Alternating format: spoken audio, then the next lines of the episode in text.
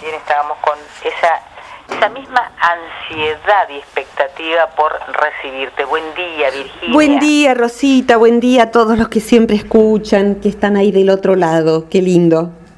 Y hoy eh, particularmente ansiosos. Eh, ya anuncié el tema que se iba a tratar, así que creo no haberme equivocado. ¿No vamos a hablar del miedo hoy? Eh, sí, exactamente. Todos los miedos posibles se llamaría la columna todos los miedos posibles. Y si alguien no tiene, eh, avise y yo le presto. sí, sí, sí. No eh, creo que nadie quiera tomar prestado. Hay veces en que uno anestesia el miedo, lo cual no, es una buena noticia. ¿eh? O sea, que, o sea que si alguien no oh. tiene miedos, no es una buena noticia. Em, porque eh, el miedo es necesario, es indispensable para poder vivir. Eh, y en relación, viste, casi siempre la, la columna que esta que hacemos juntas sale en relación a que algo cobra relevancia de entre lo que escucho o me pasa o me cuentan en la semana. Y como suele suceder con la vida, hay veces en que un mismo tema se repite muchas veces en el alrededor de uno, ¿no? Y en este caso ha sido los miedos, la manifestación de miedos de distintas personas, la observación de animales eh, que me rodean, no solo los míos, mis dos perros, el miedo. Y, la verdad es que, bueno, creo que es un tema que a todos nos incumbe y creo que vos me vas a poder ayudar porque como es tan grande el tema, solo vamos a poder tomar una porción de ese gran tema. Así que vos me vas a ayudar seguro. Vos eh, captás telepáticamente las preguntas de la audiencia y las transformás en preguntas tuyas, creo. Sí, y además eh, tenemos eh, un par de líneas abiertas si quieren ser escuetos y, plantear alguna buenísimo. eh, algún tema que tenga que ver no es cierto con el que se va a tratar me encanta. A mí siempre la pregunta me, me orienta me ayuda me acompaña para poder eh, fijarme en algún sector en particular. Lo primero esto que te decía recién no eh, tendemos a ver el miedo desde una lente que nos confunde, nos equivoca. Entonces me gustaría reivindicar el valor del miedo, por un lado, eh, y por otro lado, eh, ver cómo el miedo necesita ser un aliado sin que nos paralice. Primero diría, ¿de dónde sale el miedo? El miedo sale desde fíjate vos, ¿no? Eh, creo que la mayoría debe saber que existe la corteza cerebral, ese papelito finito que envuelve este complejo cerebro que tenemos los animales humanos. Eh, porque somos animales, somos mamíferos, bípedos, que hemos logrado la, caminar en dos patas con mucho esfuerzo, parece ser. Eh, y ese, ese animal que somos guarda dentro de sí todos los animales que existieron. Eh, hay un poeta que me gusta mucho que es Walt Whitman, un poeta norteamericano de, mucho tiempo atrás, que dice algo así como que todos los, pájaros, los reptiles, los peces, todos esos están dentro de nosotros. Vemos cómo se desarrolla un bebé, un bebé perdón, eh, eh Tao, ha opinado, cómo se desarrolla un bebé en la panza de la mamá y ahí vemos cómo empieza siendo lo más parecido a un pequeño renacuajo, un pequeño pececito, y luego aparecen las piernas, los brazos, eh, pero esos primeros em, esbozos del embrión nos está hablando de que dentro nuestro están todas las especies, toda la evolución cuajada, lo cual no quiere decir que los humanos seamos más evolucionados o el promedio de los humanos más evolucionados que otros animales, no necesariamente. Sí tenemos la posibilidad de ser más complejos, más, más completos, si se quiere, que la mayoría de los animales. Pero muchas veces el animal eh, humano está por debajo de un perro, de un gato. Creo que, eh, que, los que los que tenemos en la posibilidad de vivir con animales lo sabemos, ¿no? Pero si el animal humano aprovecha ese magnífico cerebro, no solo para ser inteligente y, conocer y tener información, sino para ser ético y emocionalmente inteligente, es un animal admirable el ser humano. Pero dentro de sí, decía, lleva todos los animales. Eh, ¿Y qué quiere decir eso? Que dentro nuestro, eh, alguna vez he compartido esta información, pero hoy la quisiera poner en relevancia. Suelo hacer un dibujito cada uno puede hacerlo en casa, se pone el dedo índice bien derechito sobre el donde termina la nariz arriba y el otro índice vertical donde está la coronilla, la parte que mira hacia el cielo. Donde esos dos dedos se cruzan en una línea imaginaria, tenemos el mismo cerebro que tienen la mayoría de los otros animales. Y ese cerebro, allí, que se llama esa parte sistema límbico, allí nace el miedo. Y lo señalo porque eh, esa corteza cerebral, que es la parte que, externa del cerebro, la que está más cerca del cráneo y que tenemos los, los animales humanos más desarrollada, esa parte tiene 30.000 años nada más. El Homo sapiens tan famoso tiene 30.000 años de desarrollo. Pero el sistema límbico donde nace el miedo tiene 200 millones de años de experiencia. Se fue ensayando en distintas especies. Y cuando eso reacciona dentro nuestro, reaccionan 200 millones de años de experiencia. Imagínate que la vida humana fuese casi ilimitada. Eh, una persona que desarrollase un talento, por ejemplo, no sé, un cirujano que tuviese 30.000 años de experiencia, no tendría tanta experiencia como alguien que lo hiciera desde hace 200 millones de años, ¿no? En escala. Entonces, el cerebro ese que está allí bien adentro del repollo que es nuestro cerebro capa tras capa, aprendió muchas cosas y las aprendió básicamente para sobrevivir, para que sobreviva la especie. Y dentro de esas cosas que aprendió, aprendió a desarrollar un sistema de alarma que es el miedo. Entonces, cuando se dice el miedo no es sonso, Bien, es cierto, el miedo no es sonso la mayoría de las veces. ¿Puede volverse sonso? Sí, puede volverse sonso, puede reaccionar sobredimensionadamente, puede reaccionar ante lo que tendría que ser placentero experimentar el, el, humano miedo, miedo ante el amor, como dice Borges, es el amor, tendré que ocultarme o huir. Es miedo, miedo ante lo nuevo, miedo al descanso. Hay gente que tiene miedo de descansar, como si recrearse o descansar fuera volverse perezoso. Entonces el miedo humano es mucho más complejo que el miedo de los demás animales, pero nace desde allí. Por eso es tan difícil de pararlo, porque reacciona ese sistema como reaccionaría, no sé, un animalito en la selva o en el bosque, un animalito silvestre, ante el, escuchar que hay ruidos. Lo que haría sería, y el miedo hace eso, tres cosas. El miedo nos lleva a hacer tres cosas, a nosotros los humanos también. Una de tres o las tres. Una es paralizarse por ejemplo, una liebre, hay veces en que lo que hace es agazaparse. Fíjate que agazaparse viene de gazapo, que es el, pichón, el cachorrito del conejo, de la liebre. Entonces uno se paraliza, el miedo paraliza, es la primera respuesta posible. Entonces alguien tiene que dar examen y se queda paralizado, bloqueado y no puede hablar aunque sepa. Eh, he conocido casos de gente que tiene a las nueve que estar en la iglesia porque se va a casar y son las nueve y cuarto, son las nueve y media. La novia o el novio espera, pero el fulano o la fulana está paralizado en su casa y no puede ir y no puede dar ese paso. Claro, porque tiene miedo. Porque tiene terror, entonces quedó paralizado. Y hay otros, en cambio, que lo que hacen es estas dos reacciones que suelen ser más visibles. Como dijo Borges, esconderme sería esa, la primera, o huir. el impulso de huida ante lo que atemoriza es algo que vemos muy fácilmente. Cae un árbol y salen volando los pájaros y salen corriendo los conejos silvestres, o, o un perro sale corriendo, un gato con más facilidad. Y nosotros también, solo que, solo que nuestra huida por el miedo, hay veces en que es muy elegante o muy poco visible, porque no salimos corriendo casi nunca visiblemente. Eh, hay veces en que nos quedamos en el lugar, por ejemplo, el que tiene miedo al amor, a sentir profundamente, a involucrarse, a comprometerse. Hay veces en que no sale corriendo eh, ante la persona amada, puede que hasta se case con la persona amada, pero tiene miedo de sentir, con lo cual huye por dentro.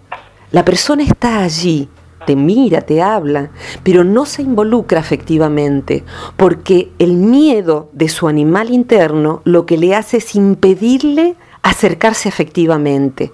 Entonces esa persona no da el paso hacia adelante. Parece darlo porque está allí, está en tu casa, está en la mía o está en la, eh, están viviendo juntos, pero el miedo le impide dar el paso de involucrarse. no cede. No cede, no, no abre su corazón. Esa persona huyó, solo que no visiblemente, huyó algo que no es su cuerpo. Una persona puede eh, experimentar eso mismo ante cualquier circunstancia y darse cuenta de que no está allí, ha huido, no ha dado el paso, no se ha involucrado. Alguien podría, por ejemplo, con mucha persistencia, seguir yendo a la universidad, pero debe las últimas dos materias. Tantas veces atendí pacientes que debían las últimas dos materias o la última materia. ¿Qué le sucede? ¿Por qué sigue yendo a la universidad y no se gradúa? Y vuelve a dar el examen y no se gradúa. Solemos ver allí que hay o miedo a la etapa siguiente, que es la de una mayor adultez y hacerse cargo de la vida.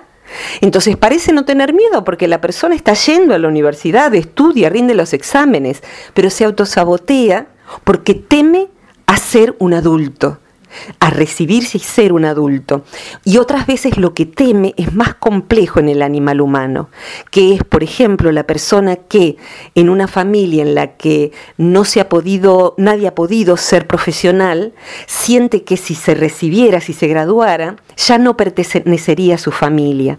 Entonces, por lealtad invisible, lealtad no saludable, no se gradúa entonces uno dice, pero estoy yendo y estudio y me presento. Pareciera ser que no está huyendo. Sin embargo, sí está huyendo, porque su interioridad no le permite, eh, no le cede toda la energía posible para que pueda dar el paso siguiente. Entonces allí tenemos distintas maneras de huir del paso siguiente. Segunda reacción animal, pero más sofisticada porque es un animal. Eh, que, porque la de cualquier otro animal. Y diría la tercera y después me encantará escuchar tus aportes. Entonces dijimos, paralizarse, huir, aunque no se note, a veces sí, pies en polvorosa y nos fuimos, nos fuimos de hacer, a mí me ha pasado de descubrir que ante algo que puede ser importante para mí, en vez de estar haciendo lo que tenía que hacer para que eso fuera posible, por ejemplo, comprar un pasaje para viajar por internet, como hoy es tan, tan fácil, ponerme a hacer cosas sumamente importantes e interesantes como ordenar la heladera o la alacena que está desordenada. Entonces, de pronto decir, ¿a quién me quiero engañar? Lo que yo tendría que estar haciendo es comprar el pasaje, no ponerme a ordenar los libros por orden alfabético. Estoy huyendo. Solo que estoy huyendo en un eh, florido eh, autoengaño que si me miro la verdad es mentira, no hace falta ahora que yo me ponga a ordenar la heladera, el refrigerador.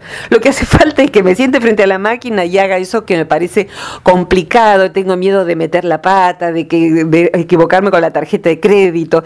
Entonces, bueno, no miedo a volar, sino miedo a comprar por internet. Por ejemplo, así tan simple, uno puede parecer abnegado y prolijo cuando lo que en realidad está haciendo es evitar, huyendo. Y la tercera opción es... Como evadiendo. Evadiendo, exactamente, es buena palabra. Estamos evadiendo. Entonces hacemos como que, y es más elegante, pero en verdad estamos evadiendo algo que tememos. Y la tercera cosa que hace nuestro sistema primario, primitivo, es es cuando tenemos miedo, enojarnos. Un animal asustado, mm, por ahí se me ocurre un perro, un gato que no, son visibles, ante algo que eh, explota, por ejemplo, primero reacciona, salta y luego ladra, ¿no? Explotó algo, no sé, algo sencillo, se cayó algo, hizo boom, y el perro se eriza todo y ladra, se enoja, agrede. Muchas personas desde el miedo son agresivas porque lo que hacen es temo, entonces me defiendo. Temo y el temor más profundo es el perder la vida. Sentimos que podríamos perder la vida. El miedo es un miedo que reacciona para que podamos sobrevivir. Entonces, hay personas que, y esto se ve mucho en los adolescentes, eh, mm, se enojan o tratan mal eh, a la persona eh, que más les gusta en la escuela. en, los adolescentes, en la escuela primaria, alguien se enamora y se vuelve rudo con la persona que, sobre todo el varón hace eso.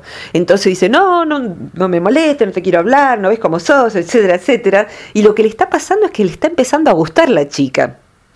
Entonces, el, y muchísimas personas desde el miedo en lo que hacen es ser rudas, agresivas, duras, porque es algo animal es algo animal. El gato también ante el miedo se eriza y, se eriza y pega el zarpazo.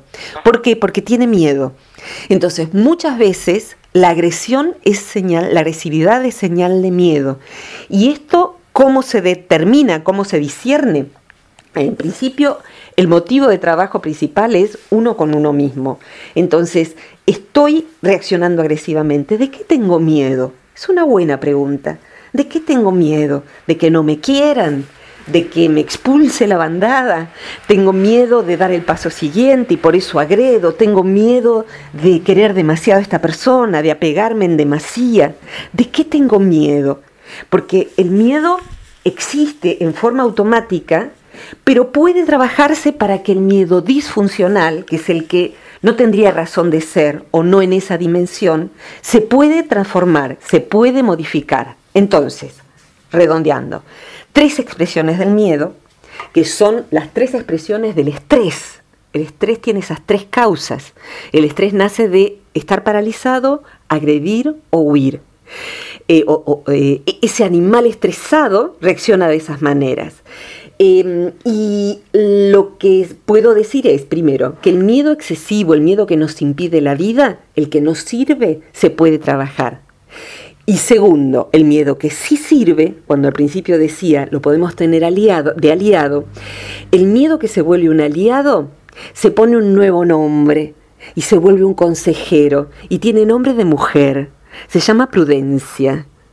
Prudencia, la prudencia es la hermana adulta, la hija adulta del miedo. La prudencia es algo que te dice, mm, te cae bien esa persona, pero dejemos pasar más tiempo y vemos si esa persona es como parece. Eh, ¿Tomaste los resguardos apropiados para irte de campamento? ¿Pusiste en la mochila todo lo que necesitas? O sea, el miedo es un asesor es un asesor que nos permite revisar para que la vida transcurra de la manera más segura posible, sabiendo que la vida es tremendamente insegura por más recaudos que uno tome. Pero es una la persona que va madurando va teniendo esa prudencia y a veces la puede regalar. Por eso a veces la abuela, la mamá, eh, el papá eh, mira y nos dice buenísimo, hijo. Fíjate de tener este recaudo, este otro y este otro. ¿eh? Esa es la hija madura del miedo, la prudencia, bendita sea, bendita sea. Así que bueno, esto es lo principal del paquete. No sé qué, qué querrías preguntar o aportar, Rosita. En principio me queda claro, eh, digamos, en el caso, por ejemplo, del miedo transformado en prudencia, ¿para qué no nos está eh, sirviendo, ¿no? Pero la pregunta apunta a en qué casos el miedo eh, tiene que ser algo eh, tratable, digamos, cuando el miedo se transforma en un enemigo para una persona. Sí, está muy bueno eso.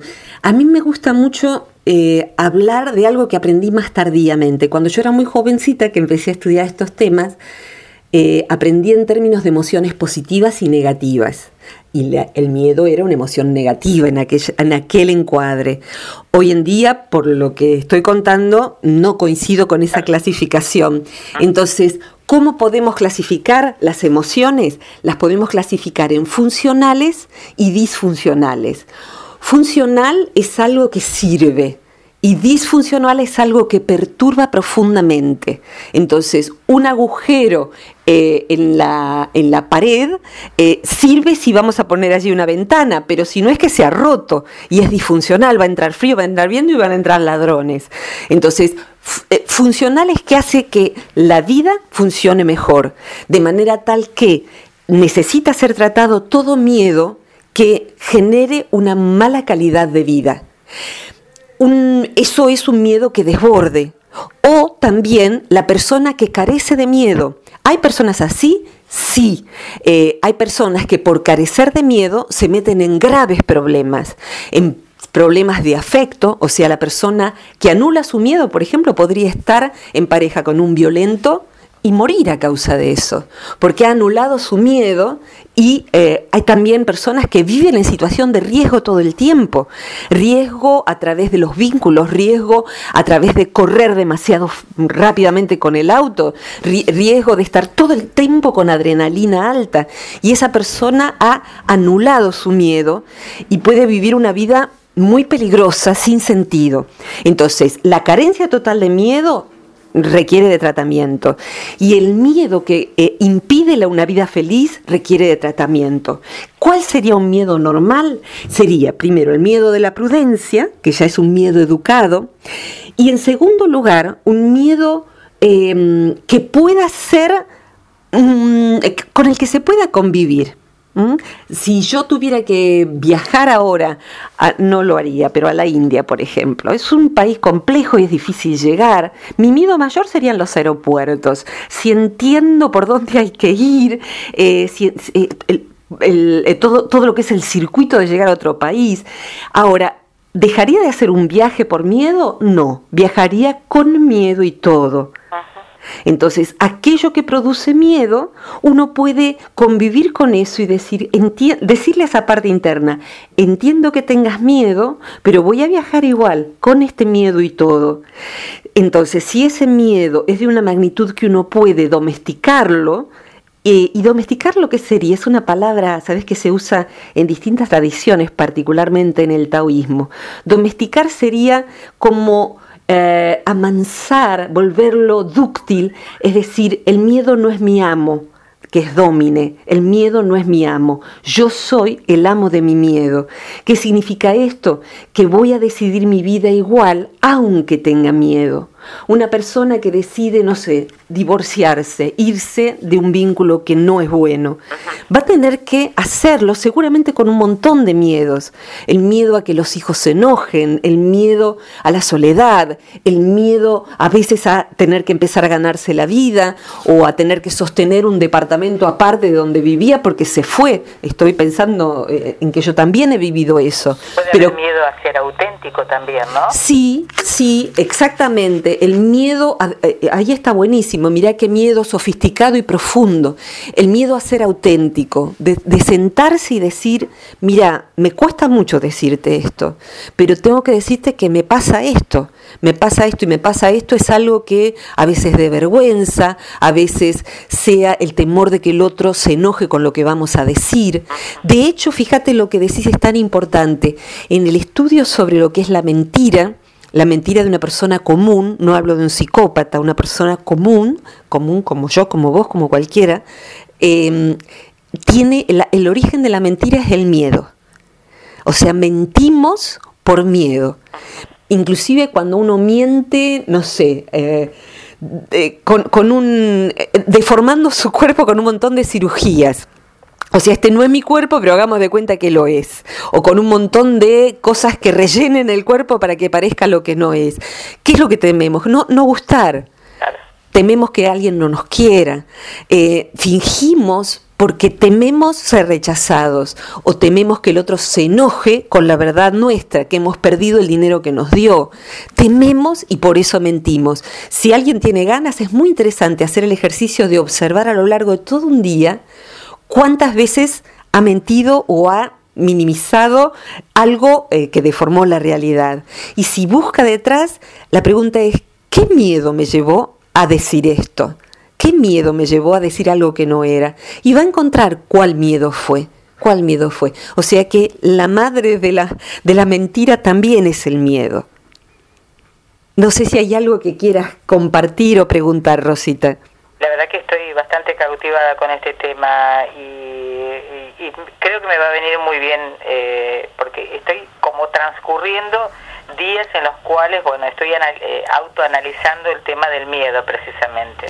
¿Sabés que es tan interesante? A ver, la psicología transpersonal, que es la línea que yo sigo desde hace tantos años, 30 años, más de 30, eh, nos invita quizá más que a mirar nuestras patologías que existen y el, psicólogo debiera, debe estar entrenado en ver patologías, pero pone muy en foco eh, que nuestra vida sea un camino de expansión de nuestra identidad.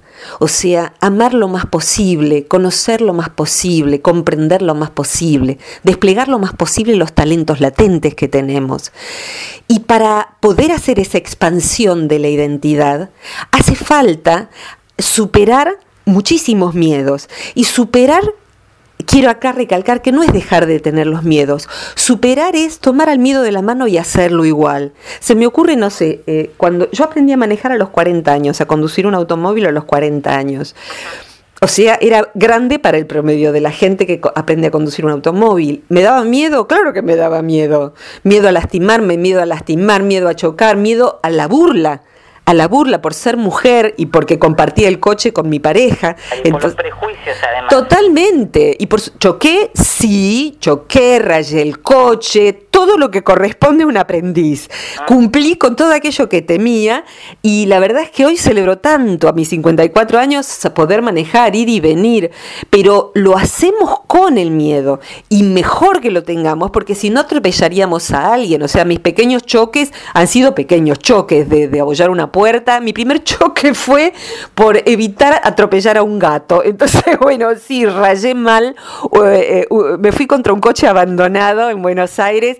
Evité al gato, pero choqué un coche nuevísimo, flamante cero kilómetros, ligándome la burla del que era mi marido, de, bueno, viste, mina que maneja, como se dice en, en Argentina.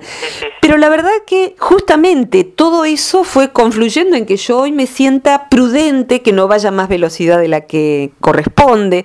Entonces, todas esas cosas enseñan. Ahora, me parece maravilloso que alguien amplíe su identidad, estudie lo que anhelaba estudiar, que nadie se achique por miedo, porque uno puede ser amoroso con ese miedo que tiene dentro de sí. Es un animalito asustado. Si tenemos a nuestro perro asustado por, no sé, un ruido, los fuegos artificiales, ¿qué vamos a hacer? Gritarle, patearlo. Lo que haríamos es... Eh, confirmarle que no hay nada que temer, lo abrazaríamos, le, le daríamos refugio, hacer eso con el miedo y hacer igual eso que tememos es sumamente valioso, porque la verdad es que solamente así vamos desplegando una vida con sentido. Si, si nos hemos, hemos nacido con un despliegue grado, no sé, 10 y nacimos para ser 100 y nos vamos de esta vida habiendo desplegado 12, ¿cómo no vamos a ver, a irnos sintiendo que nos faltó hacer un montón de cosas, que es lo que siente el que se, se muere lúcidamente, ¿no? Qué lástima que no hice esto, lo otro. Y a veces, ¿cómo no vamos a vivir una vida triste si estamos preparados para desplegar 100 y estamos en 18 porque me da miedo y porque estudiar y porque a esta edad y porque separarme y porque esto y lo otro. Entonces, legitimar el miedo y en ese legitimar el miedo, darle espacio a la posibilidad de cobijar a ese animalito asustado y hacerlo con miedo igual, convertir el miedo en prudencia, en prudencia y que el miedo sea solamente un miedo funcional. Si el miedo es disfuncional y nos impide vivir una vida feliz, a buscar terapia con un profesional acreditado. No alcanzan las runas, no, alcanza el reiki con todo el respeto del reiki eh, y de todo lo que pueda ser alternativo. Hace falta ir a la médula de ese miedo y aprender a vivir con él de una manera amigable e inclusive es más divertido. Fíjate qué curioso, ¿no? Lo somos los humanos. Los humanos eh, creo que preferimos no tener miedo. Sin embargo, vamos a juegos eh, de, los parques de diversiones donde haya miedo y experimentamos curiosamente el regocijo del miedo, de la montaña rusa que da vueltas en el vacío. Y nos gustan las películas de miedo. Una de las películas más taquilleras del mundo ha sido Blair Witch, o sea, una película en donde no pasaba nada, pero lo que había era miedo. O sea que curiosamente nos gusta sentir miedo, pero cuando se da en medio de la vida cotidiana, no queremos sentirlo. Entonces, creo que es como, la mayor, y, la mayoría del trabajo sobre el miedo implica también, ¿sabes? Y esto es para otra columna. Eh, poder discernir entre los miedos reales que tienen un fundamento objetivo y los miedos imaginarios. Si pudiéramos al final de la vida de una persona promedio evaluar, bueno, acá está todo el archivo de miedos que esta persona experimentó en 80 años de vida. Eh, y tenemos una máquina que dice, bueno, todos estos miedos fueron por causas reales y todos estos por causas imaginarias. Te puedo asegurar que el 80% de los miedos, no menos, era por causas imaginarias. Entonces, imaginamos y tememos, somos autoasustadores, nos autoasustamos. Entonces, poder decir, a ver, este miedo tiene su fundamento y esto es exageración o directamente, lisa y llanamente, una construcción totalmente fantaseada, que no tiene nada que ver con la realidad. Entonces, ahí trabajar con el discernimiento es parte de lo que hacemos los terapeutas, ayudarle a la persona a diferenciar el miedo objetivo que puede convertir en prudencia y el miedo totalmente imaginario, que es fantaseado, que no sirve, que lastima. Así que bueno, más o menos así es la cosa, creo. Bueno, creo que eh, también hoy aprendimos algo, a que podemos eh, tomar de la mano al miedo y seguir adelante con nuestra vida. Totalmente, totalmente, y que, el que cree que, los que hacen cosas en esta vida y tienen vidas interesantes no siente miedo, está eh, equivocado.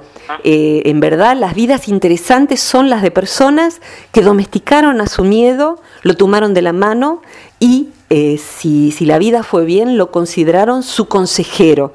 Pero es como un consejero, casi como una mamá, ¿viste? Que dice, ponete el saquito, mamá, tengo calor. Entonces, bueno, a veces puede aconsejarnos cosas que verdaderamente mm, sí está bien, pero no, no voy a hacer eso. Eh, o sea que es un consejero. Podemos o no tomar su consejo. Eh, y podemos aprender a que no nos paralice. Técnicamente, desde las neurociencias, la corteza cerebral, que es lo nuevo, lo más, lo más desplegado del ser humano, puede aprender a calmar a la amígdala que tiene esos 200 millones de años y vibra ante cualquier cosa. Entonces las amígdalas, que no son las de la garganta, ¿eh?